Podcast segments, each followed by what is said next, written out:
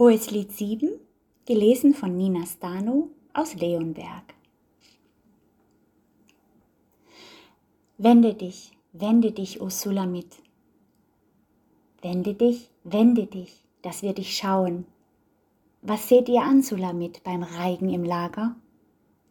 Wie schön ist dein Gang in den Schuhen, du Fürstentochter. Rund sind deine Schenkel wie zwei Spangen, die des Meisters Hand gemacht hat. Dein Schoß ist wie ein runder Becher, dem nimmer Getränk mangelt. Dein Leib ist wie ein Weizenhügel von Lotusblüten umsäumt. Deine beiden Brüste sind wie zwei Kitze, Zwillinge einer Gazelle. Dein Hals ist wie ein Turm von Elfenbein. Deine Augen sind wie die Teiche von Heschbon am Tor von Bad Rabim. Deine Nase ist wie der Turm auf dem Libanon, der nach Damaskus sieht. Dein Haupt ragt auf wie der Karmel. Das Haar auf deinem Haupt ist wie Purpur. Ein König liegt in deinen Locken gefangen. Wie schön und wie lieblich bist du, du liebevoller Wonne.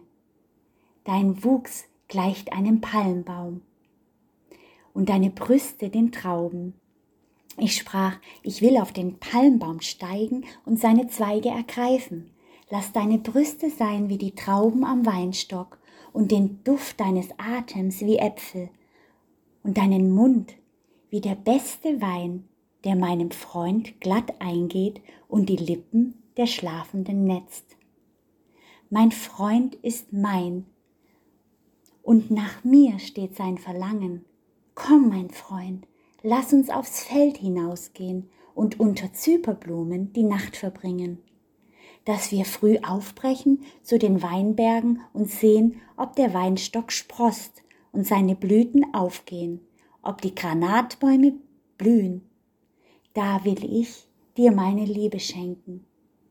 Die Liebesäpfel geben den Duft und an unserer Tür sind lauter edle Früchte, heurige und auch Vorjährige. Mein Freund, für dich habe ich sie aufbewahrt.